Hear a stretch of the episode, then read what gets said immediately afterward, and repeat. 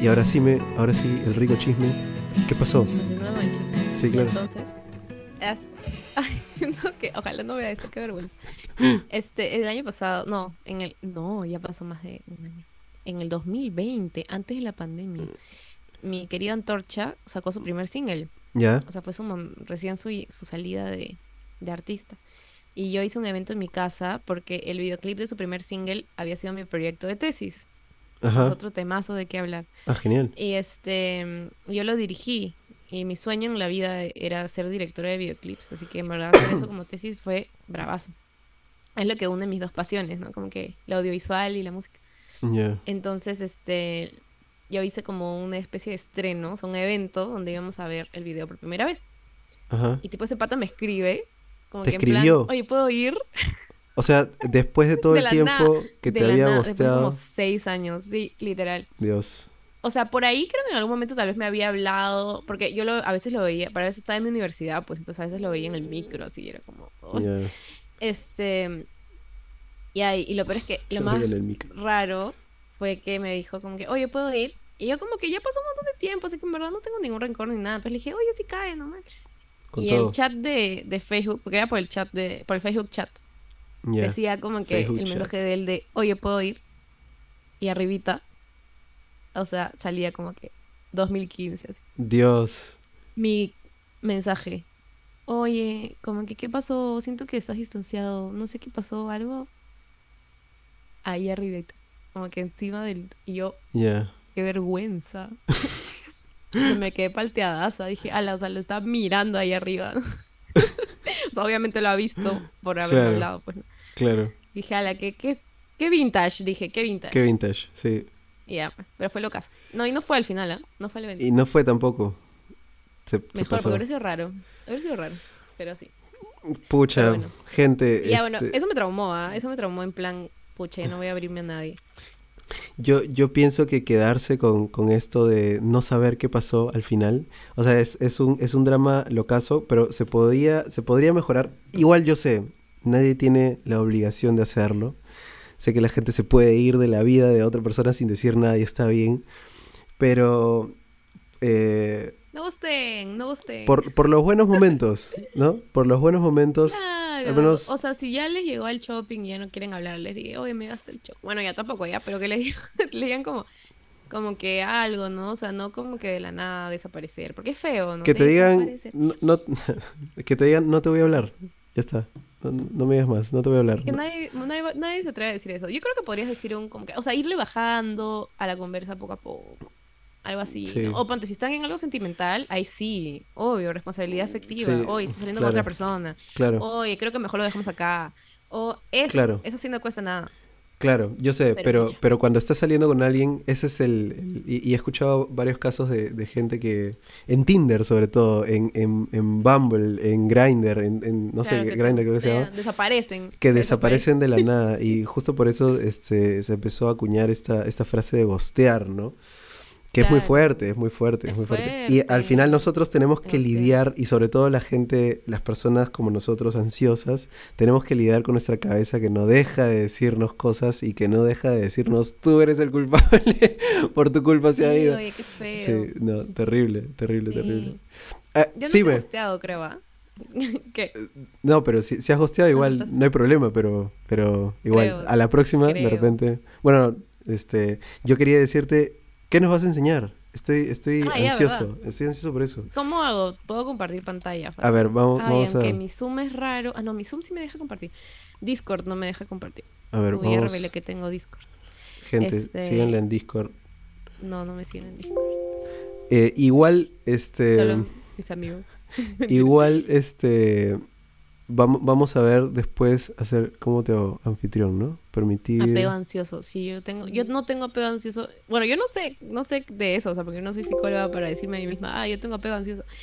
Pero yo siento que más soy evitativa que ansioso, o sea, que apego ansioso, más soy evitativa. Porque yo cuando me peleo con G, no, yo cuando tengo problemas o me ofendo, una pelea sentimental, así, yo me Ujú. desaparezco tres días. Ya, claro. Y no me doy cuenta, lo peor es que no me doy cuenta. De la nada veo WhatsApp y no he respondido hace, hace 48 horas un mensaje básico, ¿no? Y yo, ah, no me di cuenta, estaba perdida en mi cabeza. apego ansioso. Perdón. Ya te, ya Ya, te di ver, ah, para, para compartir. Ahora sí.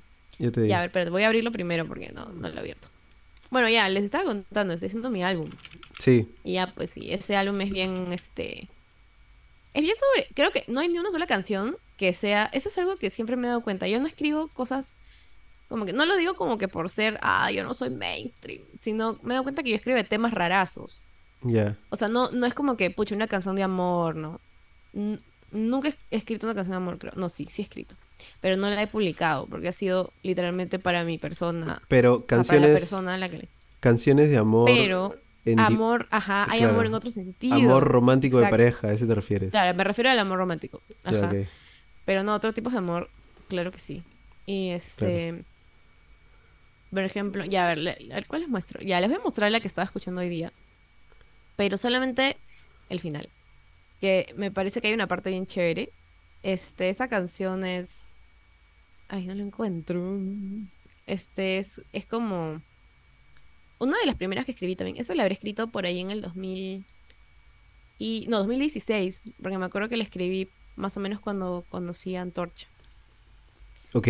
Este. ¿De qué trata la canción, decías? me- Ah, ya, esa canción. Justamente es un poco de lo que estamos hablando. Ya. Habla de. Pero estoy probando si suena. Espérame un toque. Ya, me suena a mí. Ya, este. Habla sobre. Pero voy a probar primero si te suena ya. A ver. Para- Uh, Hay, hay una, hay una casilla en antes de compartir que dice compartir audio también. Cheque. Ah, fuck. Ya, espérate. De nuevo. Compartir a sonido. Es una locura porque a veces cuando en Discord, Discord es súper como que odia las Macs y yo tengo Mac, entonces todo siempre sale mal en Discord, pero creo que en Zoom sale bien. Ya. A ver, me avisa si se escucha ya. A ver. ¿Se escucha? Sí, sí, se escuchó. A ver, la gente. Uf. Ya. Uf, se mueve, se mueve bonito. La, la, la gente que está en, en el chat en vivo, a ver si puede decir si se escucha, si han escuchado la canción. Pero, yo creo o sea, que sí, yo creo que sí se escucha. Ajá. Si tú lo escuchas, yo creo que sí. Sí, sí. Esta versión es como que todavía falta, o sea, al final cambiamos un poco mi voz, o sea, le hicimos como el comping, lo que le llaman, ¿no? Que eliges la mejor partecita Claro. que cantaste en cada toma. Ajá. Esto está sin comping, entonces todavía me gusta un poco en algunas partes, Ya. pero ya es como que casi final, ¿no? O sea, el arreglo ya está final. A ver. Y ya, bueno, les cuento, pues, esa canción se llama Ser uno mismo. Y es loco porque trata su- justamente sobre cuando tú no eres tú mismo, porque em, quieres impresionar a alguien o gustarle a alguien, entonces cambias tu forma de ser para encajar con esa persona y al final este como que la canción es como el coro y la canción más que nada es como un disculpa por no ser quien yo soy Fuerte. este, pero es a mí misma el disculpa. Ajá. Y justo con el con Sebas, que la, y fue el como pro- coproductor e ingeniero de mezcla que hicimos esta canción con Antorcha, Ajá. me dijo, me da cuenta que tú cambias de, como que de, de persona en las, en, dependiendo de qué parte de la canción estás. Es como que estás en tercera persona, pero el coro es en primera. Y el resto de la canción es en tercera. Algo así. Y yo estaba como, no me había dado cuenta de eso, pero sí, exacto. ya. Ya, Entonces, ver. ya les dejo un pedacito ya. Si es que me animo, la pongo toda. Bueno, creo que somos cuatro gatos, así que no, no tengo problema en ponerla toda. Somos tres gatos. Somos tres gatos. Cinco con nosotros dos. A ver, ¿qué dices?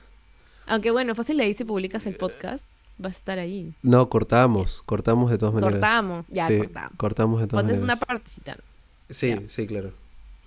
Y después Ya. pongo un pi de tres minutos. Dale, dale.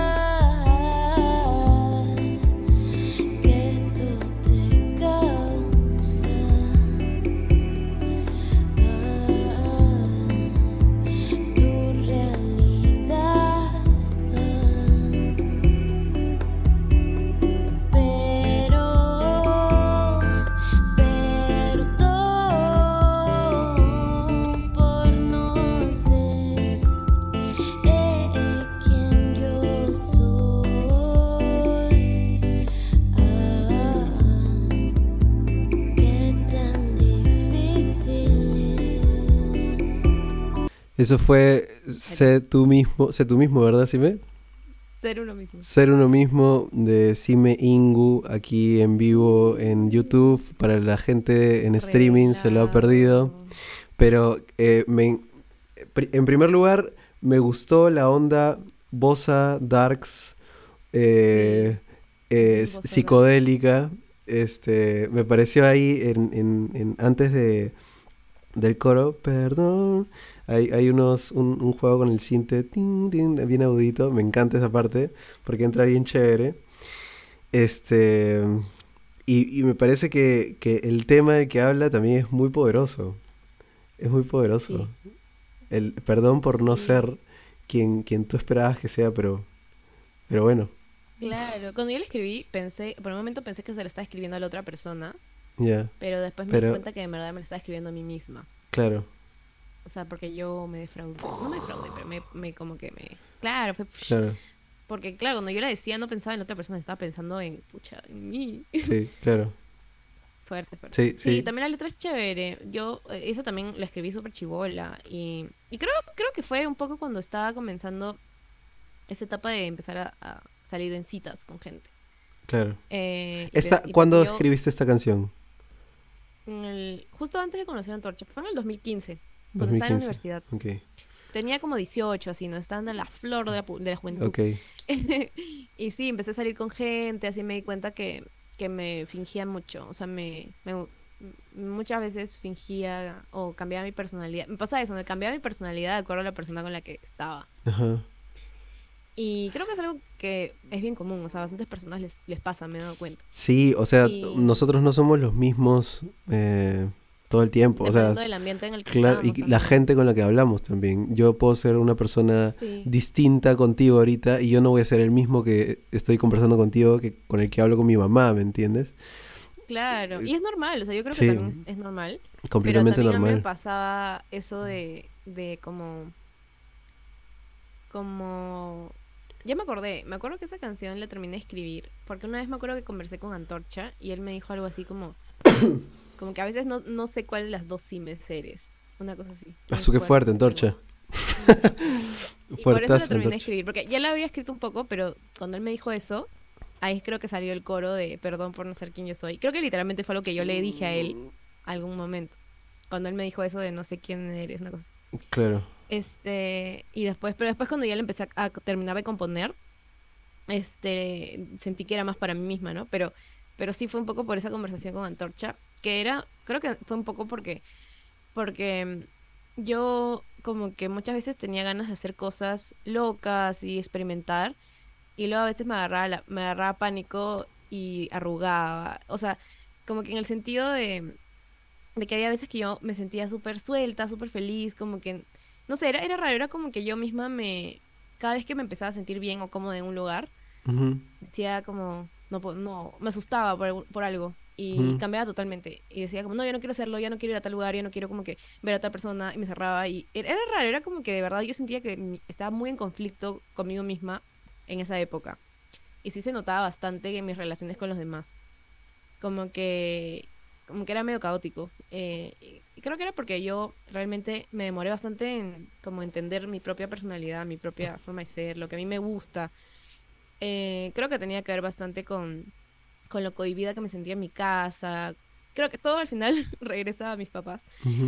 Pero, pero sí, o Nuestros sea, yo, primeros ejemplo, traumas. Sí, he tenido una relación bien fea con mi mamá por varios años y este año mi- hemos, te- hemos, hemos reconciliado. Recién Qué hace bonito. poco, hace Qué como bonito. dos meses. Sí, y justo yo le decía a mi psicólogo, oye, ya se me acabaron mis problemas, ¿ahora de qué vamos a hablar? No, mentira. No, y mi psicólogo me dijo algo así como, cuando has estado mucho tiempo cochino, llegas y te bañas, no significa que nunca más te vas a volver a bañar. Y yo, te odio, Claro. No significa que nunca más vas a tener que regresar a terapia. Ven. Exacto. Ay, mi mamá me acaba de escribir. Miedo. Y eso, eso no ha sido por el algoritmo. Claro. Este. eh, ya, bueno. Y, y ya, y ese tema con mi mamá, pero sí me afectó un montón. Y yo también, aparte de mi mamá, tenía otro tema, que creo que eso mejor lo que explica lo que estoy tratando de decir. Este, yo también estuve bastantes años súper metida en la iglesia católica. Ya. Súper, súper. O sea, como que yo pertenecía a una comunidad, a Eje. De ahí más o menos nos conocemos, gente, para dar un poco de contexto. Tu mamá seguro Uy, te está Lore también. escribiendo. Sí, Lore también. Y, Mi mamá y- que. No, no estés hablando de mí, te dice tu mamá. Sí, sí, sí. Le picó la oreja, ya Sí, ves. Es que, de ojo todas loca. maneras. este. Y, y ya, pues, pero yo. Yo cuando. Cada vez que. Yo cuando me meto en algo, me meto a fondo. Siempre. Todo lo que hago. Ok. Y me acuerdo que en Eje yo, de verdad, como que me esforzaba un montón por es- estar en la comunidad y participar. Ahí descubrí bastante mi amor por la música. Fue bien lindo. O sea, Eje me, me traumó un poco en algunas cosas, pero también me dio muchas cosas bonitas. Me acuerdo, un saludo a Gustavo Becerra. Con, con él me acuerdo, pucha, descubrí mi voz y empecé a cantar. Fue bien chévere. Vamos con los, con los Este- traumas. Vamos, Ahora- trauma católico, traumas. dice Lorena. Un saludo Pucha, para Gustavo. católico. Un saludo para Gustavo también desde Saludo aquí. para Gus. Pensé que iba a entrar. Cancelado. Cancelado. Este, ay, ¿verdad que va a tener un bebé? Así me olvido y de ahí pienso y digo, wow, se viene, se viene Mati. Yo que lo conozco a Gustavo desde que tiene 6 años, 7 años, creo, este, conocernos una vida y ahora que vaya a tener un, un bebé, Increíble. se Sí, a mí también siente me parece lo caso. Yo espectacular. conozco un huevo de tiempo. Sí. Ya bueno. No sé este, si más de la que nada yo. hablando del bebé de Gustavo. Ya. ya bueno, traumas católicos. Pucha, sí. O sea, al inicio no me daba mucha cuenta, pero yo tenía esta imagen de mi mamá, mi mamá y Dios. Dios, Y qué fuerte eso que acabas de decir. qué fuerte, ¿no? Qué Muy fuerte. Como esos hilos que manejan mi, mi, mi marioneta. Azu, Así era. ¿tu mamá no te escribió otra vez ahorita? No. Voy a decir, ¿qué hablas? Este, pero así era. Yo era eso, una marioneta. Wow. Y no sabía tanto diferenciar por mí misma qué quería y qué no, sino era como lo que me diga mi mamá Es lo que es. o lo que me diga la iglesia. Fuerte. Era un poco así. Y a veces sí diferenciaba lo que me gustaba, ¿no? Pero si había algo que no iba con exactamente lo que ellos querían, me sentía culpable de Mm. hacerlo. No, pero totalmente. Y- La iglesia es un ventrílogo. Sí, es bien fuerte. Y no, y yo sé que, oh, pucha, Eje me trajo muchas cosas súper lindas, entonces tampoco quiero decir como, ah, fue horrible. Pero, pero sí me acuerdo que tuve bastantes temas. También me acuerdo que tuve bastantes discusiones con gente. Yo, y yo, o sea, siento que he sido una católica como que bien, o sea, yo me cuestionaba todo y me, me mechaba con todo el mundo. Y de ahí me di cuenta que en verdad eh, llegó un punto en el que yo era como coordinadora. O sea, como el puesto más alto que podía llegar estando ahí. Antes del Papa. Una antes del Papa. An- Antes del hermano Ariel. Ya, y este. y- Saludo para el hermano Ariel. Saludo para el hermano Ariel. Es lo máximo. Ya. Y. Pucha, como que. No me sentía honesta. O sea, yo me acuerdo incluso que daba charlas, daba. Me sentaba en la mesa en los retiros. Y yo estaba en desacuerdo con la mitad de las cosas que yo misma me paraba a decir. Era Fuerte. horrible. Y, Fuerte. y de ahí me di cuenta y dije, no puedo seguir, a seguir haciéndome esto. Me hacía muy, me dolía mucho, como que sentir que estaba mintiéndome, no solo a la gente, sino mintiéndome a mí. Claro. Y, y pucha, me acuerdo que ya los últimos meses que estuve, me paré mechando con todo el mundo.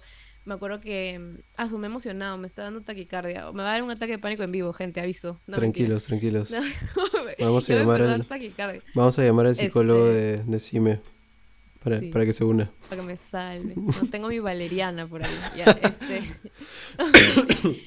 y este. Es que es fuerte hablar de estos temas. Sí, sí, es fuerte. Y, Es y- fuerte. y yo te entiendo un montón porque yo estuve muchos años también de mi vida en la, en la iglesia católica y vamos por, por los traumas católicos. Eh, y y, eh, yo estoy muy agradecido del tiempo que viví ahí. Fue un tiempo precioso. Conocí a gente hermosa. Conocí un lado de la iglesia que no todos tienen el privilegio de conocer. Es un, un lado que te protege un montón, que te escucha y que está ahí siempre, pero eh, yo sentí que había un momento en el que la culpa, eh, yo ya no podía más con la culpa.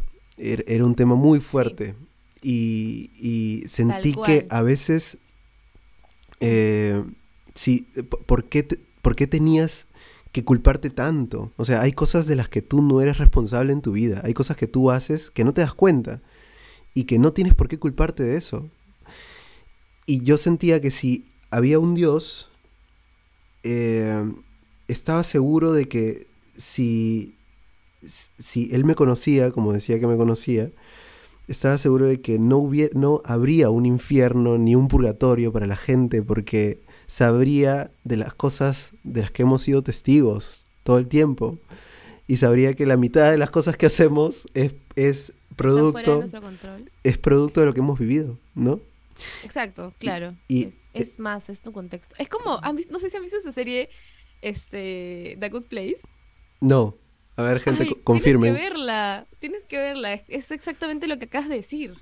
Ah, Bueno, ya te la spoileé, soy guionista. pero no, te juro, es que es una serie, es nihilista, sí. Ya. Este, y al final, pucha, que ya te voy a decir el final. La cosa es que hay un momento, es, hablan acerca del cielo y el infierno y Ya. cómo los protagonistas, la protagonista va a The Good Place, que es como el cielo, por Ajá. error, porque la confundieron de nombre. Ya. Y al final como que ella trata de fingir que no es mal, o sea, que no es como que pecadora para poder quedarse ahí. Ya. Ah, es una serie increíble. Es bien, es comedia lo peor. La mejor serie, dice la bien- gente. Bien fuerte.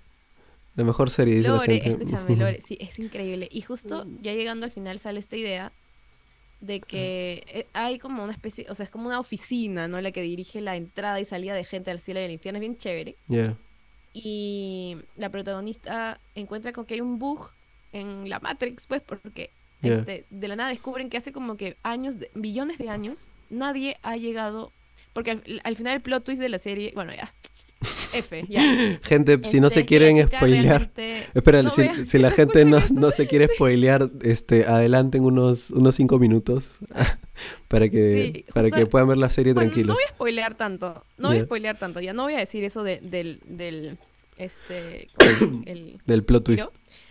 No voy a decir el plot twist, pero bueno, la cosa es que descubren que hace millones de años nadie llegaba al cielo. O sea, nadie había entrado a The Good Place. ¿Ya? Hace millones. Y, y empiezan a ver que hay un error en el sistema de puntos que ellos estaban usando.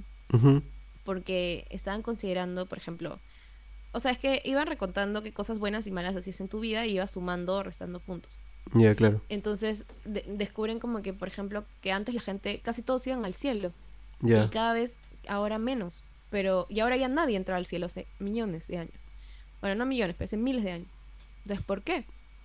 Y al final descubren que es porque es más difícil ser bueno en, un en el mundo actual que hace años por un montón de variables.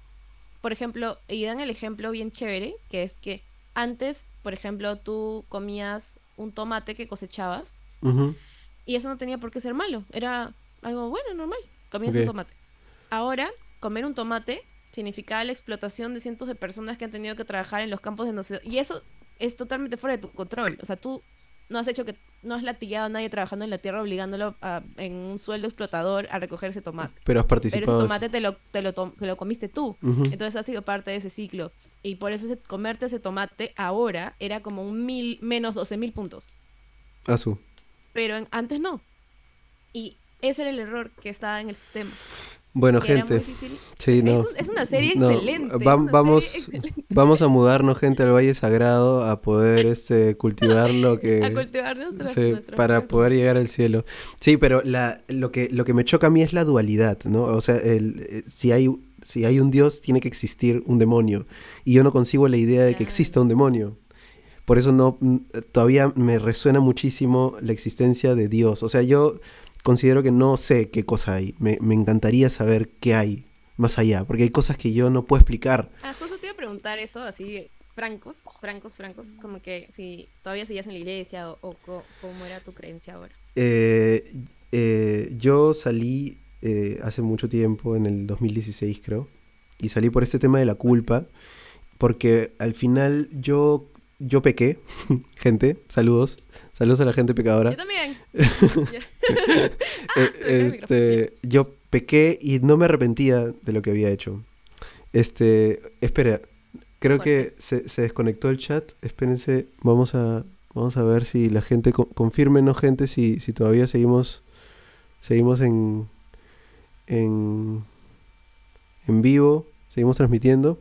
Pero bueno, yo pequé gente Pecaste, pecaste. pequé y yo no me arrepentía de lo que había pecado.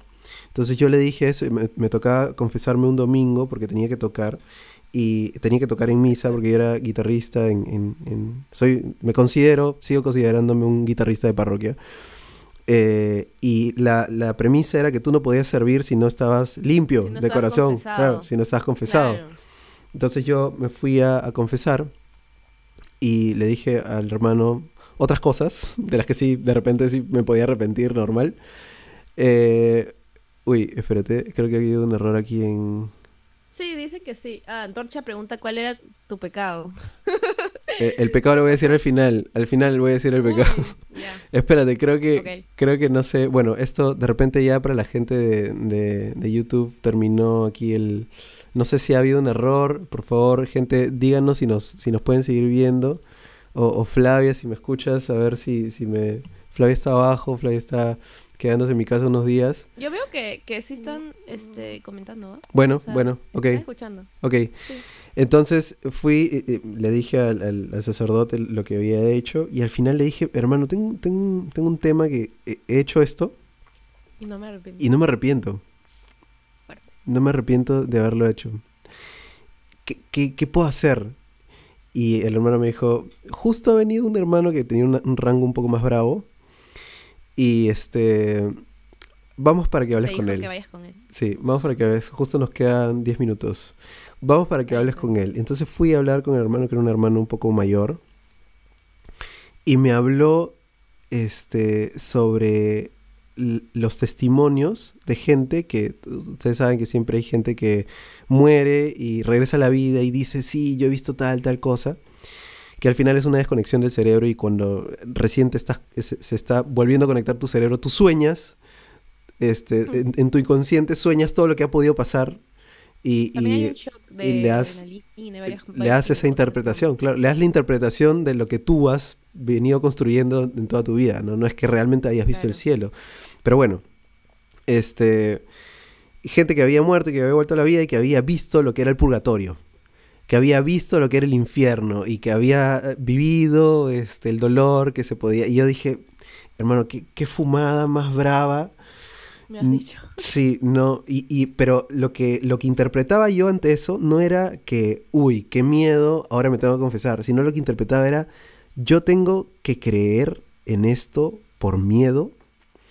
Y tienes que, claro, tienes que vivir para no llegar a eso. O sea, eh, para mí fue súper fuerte sentir que todo lo que me habían dicho del amor, de que Dios es amor, primera de Juan, versículo no sé cuál, eh, dice que Dios es amor, ya no me acuerdo, tenía toda mi Biblia subrayada, pero ya no me acuerdo. Eh, eh, pero todo eso se basaba a que yo tenía que confesarme, si no era por amor, era por miedo. Y no podía concebir que el miedo me guíe a hacer algo, ¿sabes? Ni que el miedo, ni la culpa, ni el dolor sean mis banderas para yo creer en algo tan fuerte que es Dios, ¿no? Tu religión, Claro. tu centro, claro. Si yo iba a creer en Dios era justamente porque me sentía amado por Él, no porque me sentía juzgado, ni porque sentía que era culpable, ni porque sentía que me iba a castigar, que er- era muy Sí, fuerte. es. Y a- ese día toqué. Toqué misa, este, me salí de, de la parroquia, eh, fui, bueno, hasta creo que en pandemia también he, ido a tocar a, misa, porque a mí me encanta, tengo un reel eh, en, mi cuenta de, de- de músico, entre comillas, en el que hablo sobre la fe y sobre que soy agnóstico, pero me encanta ir a las procesiones y lloro cuando la gente este, canta, le canta al Señor los Milagros. Y fui al último procesión y me sentí con mucho amor dentro, pero no sé si eh, fue el amor de Dios, no sé si fue el amor de ver a tanta gente confiando en algo, pero bueno, al final, Mm. ahora en lo que creo fervientemente es que eh, el amor es lo que debe regir nuestras vidas, ¿no? Y regir todo lo que al final tenemos que hacer. Y por eso me siento tan, tan, tan bien de conversar contigo, Sime, porque yo siento que todo lo que haces, como, como decías, ¿no? En, a lo largo de este podcast, lo- te metes mucho en las cosas que haces. Siento que te estás metiendo mucho en esta parte de tu vida, que es la música, que lo haces muy bien. Y siento que transmites mucho. Y transmites mucho amor y lo haces de- desde, esa, desde ese genuino sentir.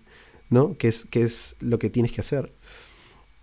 Y, y bueno, no, no, no lo sé. Ese, ese fue mi. No, no dije el pecado el último, de repente lo, lo diré en otro El podcast, pecado. pero, pero, pero bueno, queda pendiente. Todos queremos saber el pecado. No, mentira.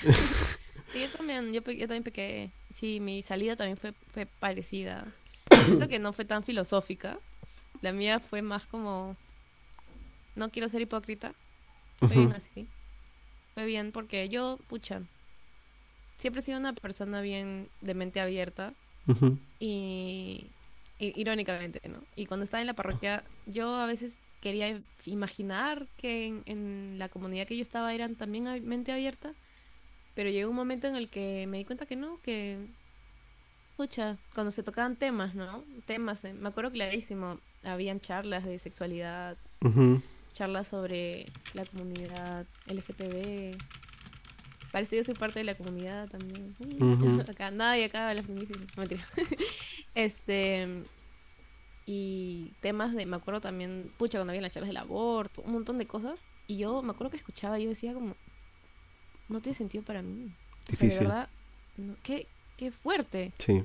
Me acuerdo incluso una, una vez que me traumé, en una charla sobre sexualidad, que separan chicos chicas, ¿no? Y, y me acuerdo que en la charla de chicas a- se subieron a hablar como que algunas temistas de cómo habían sufrido en su primera vez, porque habían, bueno, habían esperado el matrimonio, claro, ¿no? Ajá. y cómo habían sufrido y lo mucho que, que sentían que era dolor y, y yo estaba como que eh, era una de las primeras veces que, que yo entré bien chivola a Eje.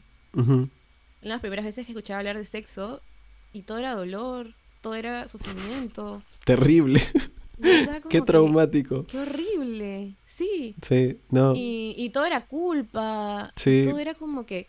Y en otros lados te hablan más bien como que explora, este, conoce tu propio cuerpo, Sí. tócate, descubre lo que te gusta, siente placer, siéntete viva. No importa, el placer es bueno. Y por otro lado de la nada me decían como que. Como que. El placer es compartido. El placer es compartido, eso es lo que me quedó por siempre. Claro, ¿qué es eso? Ah, no entiendo. No O sea, entiendo tú- qué significa Tú no, tú no puedes este, masturbarte. eh, ¿Por qué es pecado masturbarse? Porque Claro, además, además de que el sexo se practica Ah. recién cuando estás casado, el, el placer es compartido. O sea, Dios te ha dado supuestamente tus órganos Para que satisfagas para- a la otra persona. para que entre ambos sientan placer. Y el placer conlleva a la procreación. O sea, esa es la idea, ¿no? Claro, que- eso, eso es lo que a mí me dijeron, que era como que Claro. solamente podías tener sexo si querías Es compartido. O sea, ni siquiera- tú, sí, no puedes sentir placer tú solo. Exacto. No, y ni siquiera ya cuando estás casado, Claro. podías hacerlo por placer con tu pareja. Claro, solamente para concebir. Para tener hijos. y eso, ajá. es, eso es fuertazo. Yo, yo, fui a, yo fui a un matrimonio hace poco y me tocó sentarme con una pareja de casados. Y este y yo estaba hablando, pues a mí me encanta generar controversia y yo estaba hablando de la sexualidad. y este y les preguntaba a ellos, ¿no? ¿Qué, qué método eh, estaban utilizando ahora ya casados? Claro. Y para, para mi sorpresa fue con, con fe llegamos sin hijos hasta fin de año. Con fe yo dije, ¿de qué se trata esto? yo también he escuchado eso. Yo también escuché eso en, en varias charlas. ¿ah? Sí. Era como, lo que Dios quiere será, así Sí, que no me que- que protejo. no yo, hay 0% planificación familiar, 0% Literalmente. este, no y eso es bien sé. irresponsable. O sea, viéndolo desde Es la una visión de educación sexual y sexualidad, eso es bien, bien irresponsable. Sí. O sea, voy a tener los hijos que, que pucha, porque no me Sí, puedo cuidar por sí. religión. O sea, sí enti- es bien fuerte. Es bien fuerte, sí. fuerte. Es bien fuerte. Sí, y hay cosas Pucha. un poco más densas, este, ahí, Claro. pero, pero Pucha, bueno. y hay unas cositas, ¿no? Yo me traumé. No, yo me meché con una de las coordinadoras. Porque una vez para un proyecto de mi universidad hicimos una página web. Uy, estoy. uh, estoy en modo taquicardia. Qué Dios. bien, significa que estamos hablando de cosas que me importan. Bueno, Es que yo tengo algo que mi psico dice que es ronronear, que cuando, que cuando yo estoy muy apasionada de algo que estoy diciendo, empiezo a temblar. Pero Uy. no es, no es ataque de pánico, ¿ah? Es este agüita, agüita. que me emociona mucho, o sea, es importante para mí. Ya es me- hora, es hora de hervir agua para, para poner la valeriana. Sí. este, ya, eh, eh, me acuerdo, ah, ya me olvidé, ah, ya me meché. Hice esta página que era sobre educación sexual, porque ese era mi proyecto para un trabajo en la universidad. Y a mí me apasiona, me di cuenta, haciendo ese trabajo, que me apasiona hablar de sexo con la gente, pero en el sentido, o sea, me encanta abrirme de esos temas, hablar de, de métodos, me, enca- me di cuenta, me he dado cuenta que si no fuera comunicadora, ni cantante, hubiera sido sexóloga. Te Dios. lo juro. Me encanta. Qué bonito. Me- aparte que porque me hace pensar que alguien, que me hubiera gustado conocer a alguien así a mí cuando estaba asustada con todas esas cosas. Este, alguien que se abra, alguien que, me- que pueda hablar de eso sin tabús, ¿no? Sí, y claro. bueno, es esa página y me acuerdo que la puse en mi Facebook. Hiciste una que, página Para hablar de de sexualidad. sexual. Ok. Ajá, con mis ¿Cómo? amigos para un trabajo. ¿Sigue Era un existiendo? trabajo de cuatro. ¿Sigue No, existiendo? no. Ah, ya, ok. ok. Porque tenemos que pagar el hosting de, Ah, ya. de, de WordPress y era Ya, caro. ya. Ok, ok, sí, tienes razón. Pero era chévere Ya. y se llama Sex Ed. Era bien chévere y pucha, escribíamos, era como un blog y escribíamos en lenguaje chivolo, o sea, lenguaje adolescente, para que nos entiendan. Y me acuerdo que lo puse en mi Facebook, se va a apagar el Zoom. Sí. Lo puse en mi Facebook, ya hasta donde alcance ya, y luego continuaré. Y este, y me escribió, no, no me escribió, me llamó a hablar una persona de la comunidad, así súper serio. Dios. Y me dijo que... Pero lo peor fue la forma en la que lo abordó. Porque siento que podría haberlo abordado como en plan, oye, tú estás dentro de la comunidad y acá como que mm, promovemos tal cosa, tal otra, como que nos parece un poco hipócrita. Bueno, si hubiera sido así tenía sentido porque yo sí era recontra hipócrita y yo misma lo sabía. Pero no lo abordó así, sino lo abordó un poco como, tú eres, tú al ser coordinador y al ser tal, al ser tipo Eres ejemplo. la quien eres, eres el ejemplo de todas las Uf, no. Gente, espérense un momento. Para los que están escuchando el podcast, se ha cortado la, la, la transmisión con Sime antes de que diga lo que, lo que quería decir. Así que vamos a, vamos a darle un cortecito aquí. Seguimos en 5 segundos.